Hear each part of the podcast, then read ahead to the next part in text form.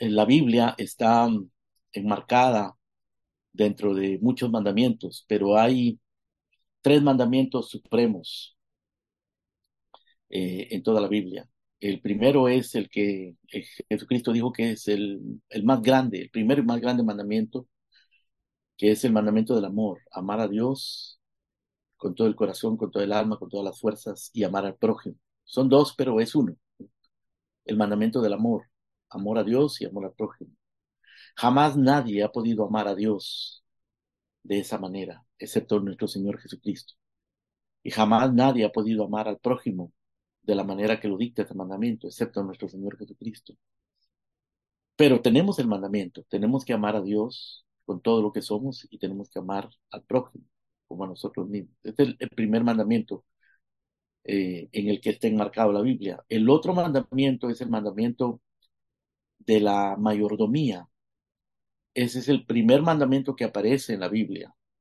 Aparece en el libro de Génesis, capítulo 1. El Señor le dijo a Adán, antes de que hubiese pecado, le dijo, fructificad, multiplicad, llenad la tierra, sojuzgadla, enseñoreados. Eh, es lo que se conoce tradicionalmente como el, el mandato cultural, el mandato de la mayordomía. Ese mandato consiste en que nosotros tenemos que tomar responsabilidad de aquello que Dios pone en nuestras manos. Dios nos da a cada uno de nosotros talentos, dones, oportunidades, etcétera. Nos da muchas cosas. Y, y nosotros somos responsables, somos mayordomos. El Señor dice, eh, multipliquen eso, fructifiquen en su familia, fructifiquen en su trabajo, eh.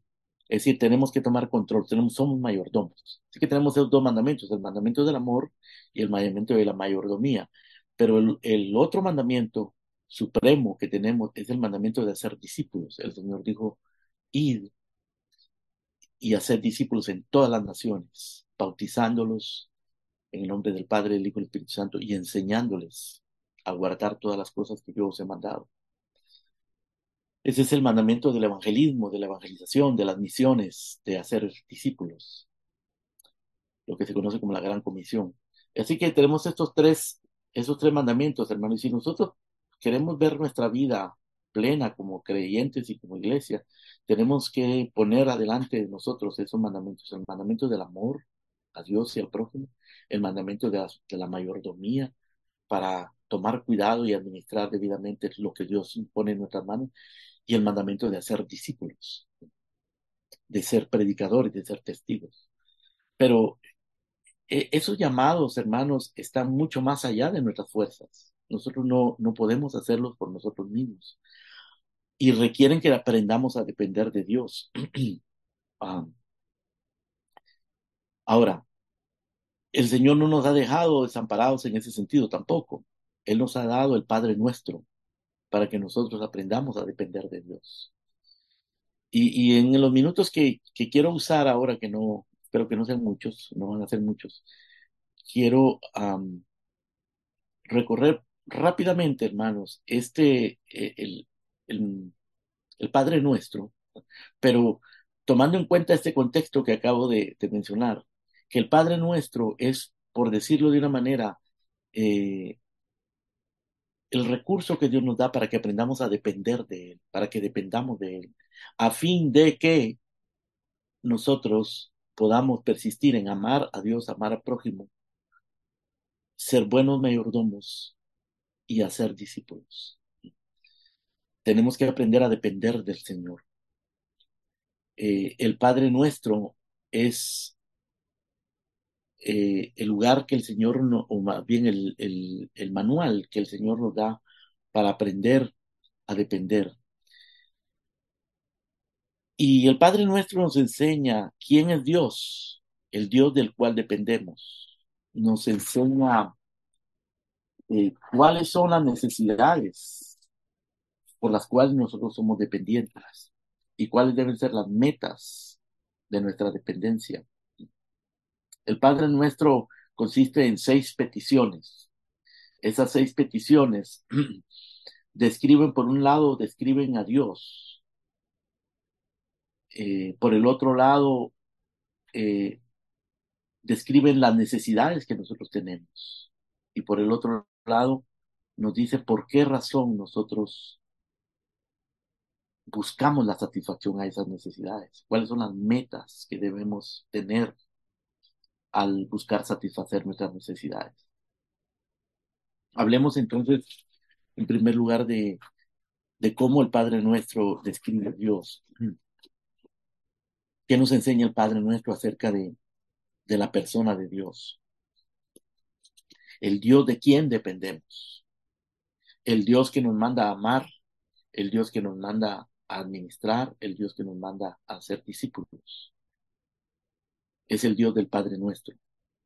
Y obviamente, hermano, lo primero que resalta es que Él es nuestro Padre. Padre nuestro, dijo el Señor Jesucristo. Vosotros oraréis así, Padre nuestro. Él es nuestro Padre. Es decir, nosotros, los verdaderos creyentes, disfrutamos de una relación de intimidad, de cercanía, de derechos filiales para con Dios. Él es nuestro Padre. Eso indica, hermanos, no solamente intimidad, y sino por supuesto indica también dependencia. Los niños dependen de sus padres, absolutamente, cuando son pues recién nacidos. Posteriormente crecen y ya no dependen de sus padres, pero siempre existe esa conexión con el padre. Y en realidad cuando ya uno llega a ser adulto, pues mm, aunque no depende de su padre, sin embargo, esa conexión con el Padre nos hace a nosotros eh, buscar el consejo, el apoyo del Padre, y el Padre siempre estará ahí. Así que ese es, ese es Dios, ese es el Dios del cual dependemos, de nuestro Padre. Por el otro lado, dice eh, el Señor Jesucristo que nosotros debemos de orar diciendo Padre nuestro, pero debemos recordar que Él está en los cielos, que aunque es nuestro Padre, Él es él es supremo, Él es infinitamente diferente a nosotros. Aunque somos hechos a la imagen de Dios, Él es infinitamente perfecto como nosotros no lo somos, infinitamente superior. Él está en los cielos. Eso nos habla de la profunda reverencia que debemos de tener ante Dios. O sea, por un lado debemos de tener una profunda intimidad porque es nuestro Padre, por otro lado una profunda reverencia porque Él está en los cielos y nosotros en la tierra. Así que el Padre nuestro nos enseña realmente cómo acercarnos a Dios. Nosotros dependemos de Él porque es nuestro Padre y Él, como dice el Señor Jesucristo, si vosotros siendo malos sabéis dar buenas dádivas a vuestros hijos, ¿cuánto más vuestro Padre Celestial dará buenas cosas a los que se las pidan? Dará el Espíritu Santo a los que se lo pidan si, a vosotros, si vuestro hijo os pide un huevo, ustedes no le van a dar eh, un escorpión. Si les pide un pescado, no le van a dar una serpiente. Si les pide un pan, no le van a dar una piedra. ¿Cuánto más vuestro Padre? Él es nuestro Padre. Así que para aprender a amar, para aprender a administrar y para aprender a ser discípulos, hermano, tenemos un Padre que nos, nos escucha, y nos provee para que podamos cumplir sus mandamientos. Pero está en los cielos, está en los cielos y, le debemos profunda, profunda reverencia. Eh, él es rey, el rey eterno. En realidad, cuando la Biblia dice Padre en el, en el Padre nuestro, no solamente está hablando de Padre en el sentido filial, en el sentido familiar, sino está hablando de Padre en el sentido real, en el sentido de que los reyes en aquel tiempo eran llamados padres. Él es nuestro rey, nuestro redentor, porque Él nos perdona los pecados, nuestro proveedor, porque Él es el que nos da el pan nuestro. Este es, este es el Dios del cual dependemos. Así que Él no solamente nos da mandamientos, Él no solamente nos manda a amar, nos manda a administrar y nos manda a ser discípulos, pero también nos ofrece su provisión, nos ofrece su comunión, su apoyo, sus recursos. Pero nosotros debemos recordar siempre que nuestra manera de acercarnos es con una actitud de profunda reverencia, esperando de Él la provisión, esperando de Él la redención, el perdón, la preservación, pero siempre con esta actitud de profunda reverencia. Eh, de esa manera debemos depender de Dios, Debemos de ser dependientes de Dios, con esa doble visión de intimidad y de reverencia. Bueno, en segundo lugar, el Padre nuestro no solamente nos muestra a Dios, el Dios del cual dependemos, sino que nos demuestra cuáles son las necesidades que nosotros tenemos. Las necesidades por las cuales tenemos que depender de Dios. Ya dijimos por un lado que es por sus mandamientos, el mandamiento del amor, el mandamiento de la, de la mayordomía y el mandamiento de hacer discípulos. Pero pero el Padre nuestro es, es un poco más específico, porque esas seis peticiones que mencioné, que el Padre nuestro, de las cuales el Padre nuestro se compone, pues realmente describen las necesidades que nosotros tenemos. Primero tenemos la necesidad de glorificar a Dios, de santificar el nombre de Dios. Porque la primera petición es, eh, santificado sea tu nombre. Y es Cristo el que nos dice que debemos de orar pidiendo que el nombre de Dios sea santificado. Por supuesto, si nosotros estamos pidiendo que el nombre de Dios sea santificado, es porque Dios, nos, Dios está esperando que nosotros santifiquemos el nombre de Dios con nuestra conducta, con nuestra actitud, con nuestra, nuestro servicio, nuestra adoración. Que santifiquemos su nombre. Entonces, nosotros necesitamos, hermanos, sobre todas las cosas, santificar el nombre de Dios, que se refleje la gloria de Dios en nuestras vidas.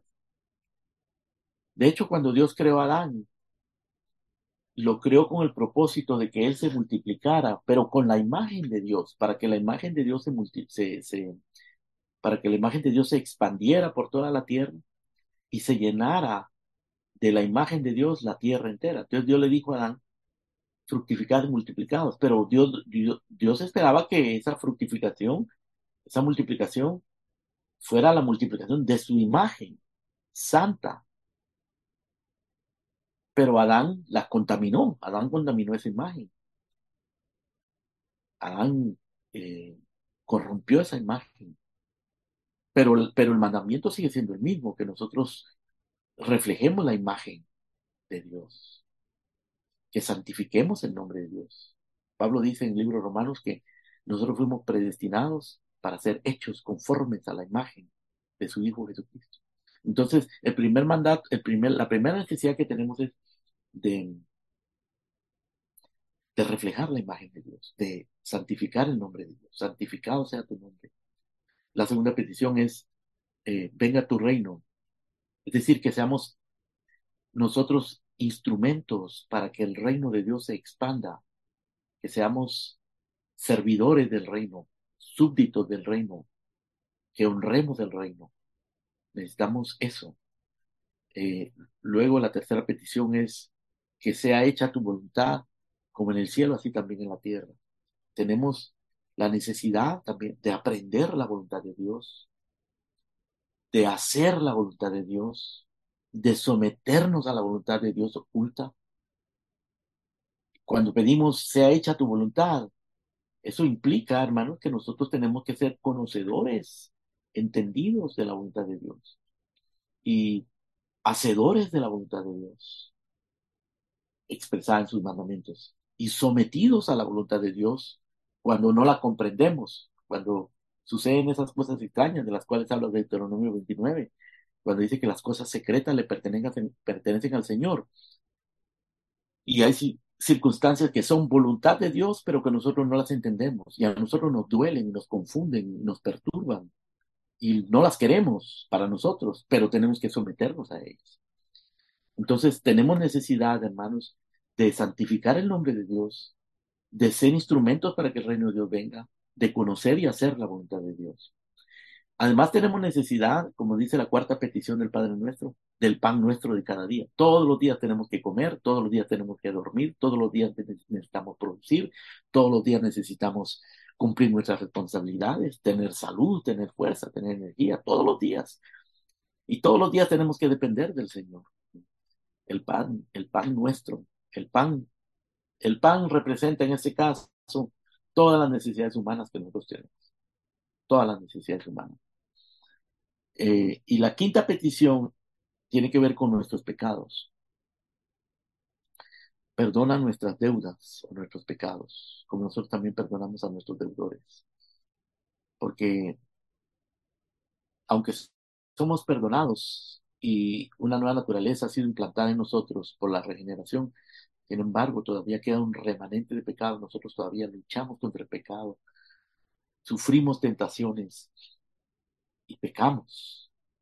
Necesitamos la continua provisión redentora de Dios. Así como necesitamos el pan nuestro de cada día, necesitamos el perdón diario también.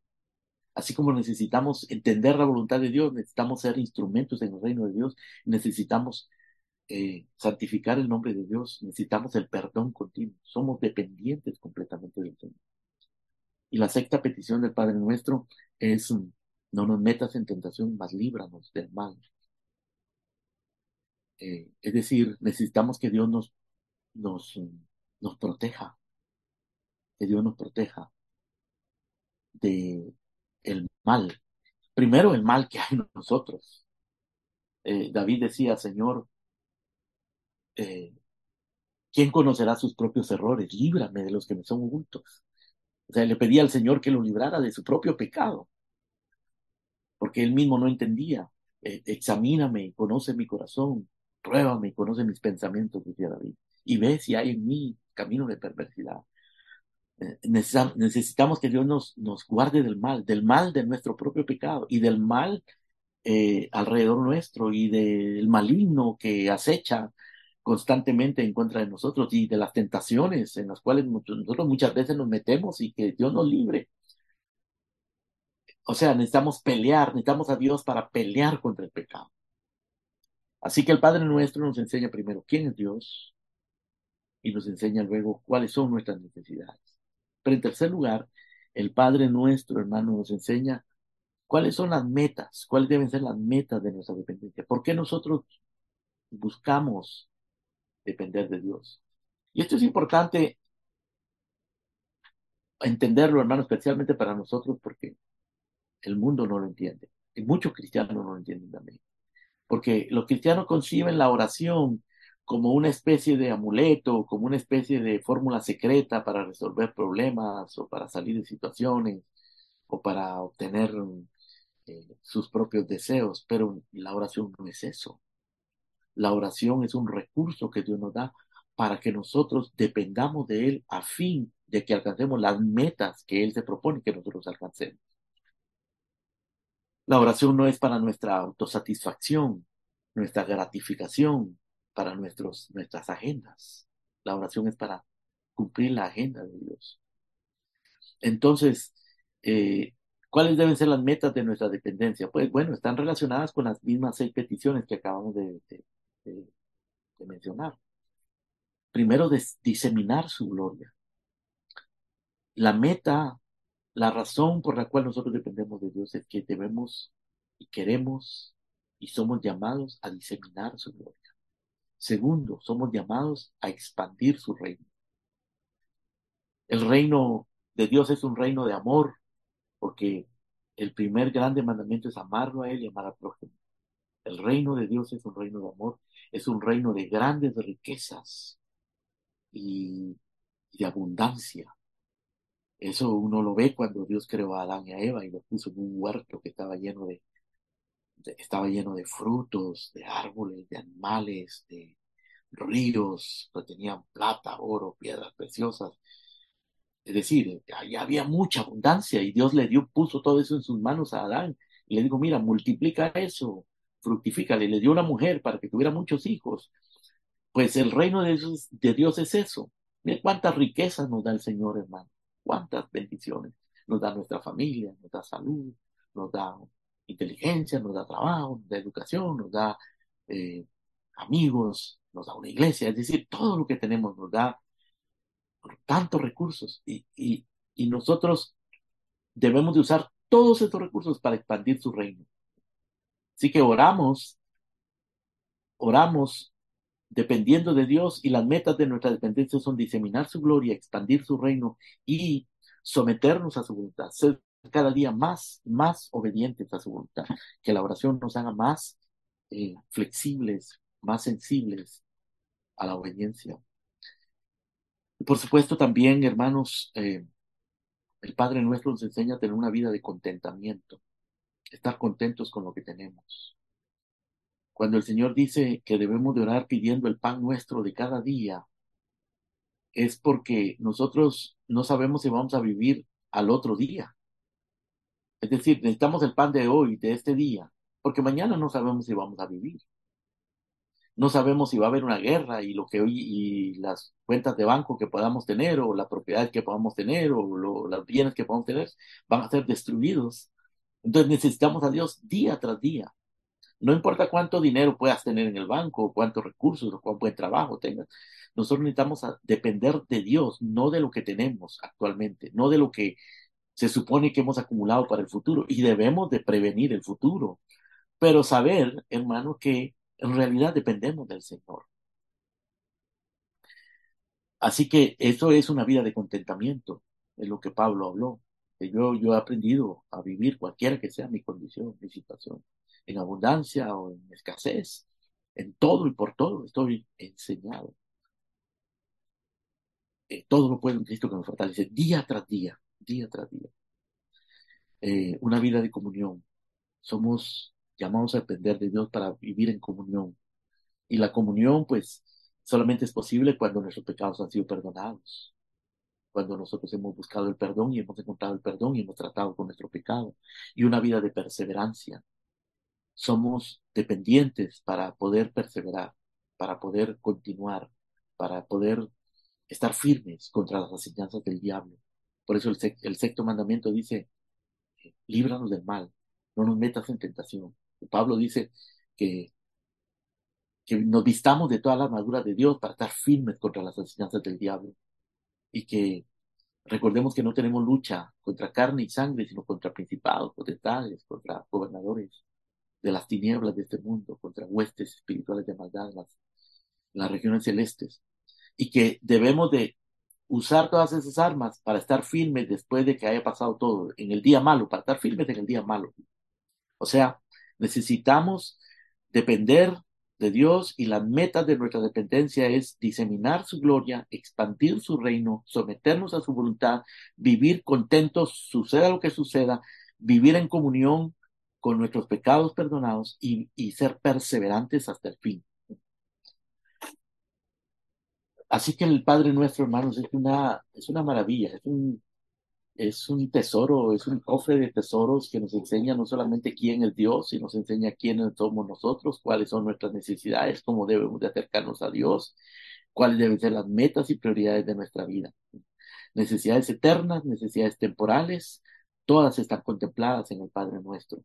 Las metas y las prioridades que debemos de tener en nuestra vida están contempladas en el Padre nuestro. Y, quién es el Padre, quién es el Dios de quien dependemos, eso está explicado también en el, Padre nuestro. Y todo esto, hermano, eh, conectado, o debemos conectarlo, como ya lo mencioné al principio, con el gran mandamiento del amor, el gran mandamiento de la mayordomía y el gran mandamiento de hacer discípulos que el Señor nos ayude a tener esta visión, esta, esta visión de la vida, ¿no? Para que podamos de esta manera saber cómo enfrentar todas las circunstancias y cuáles son nuestras prioridades, nuestras metas y nuestras necesidades. Amén.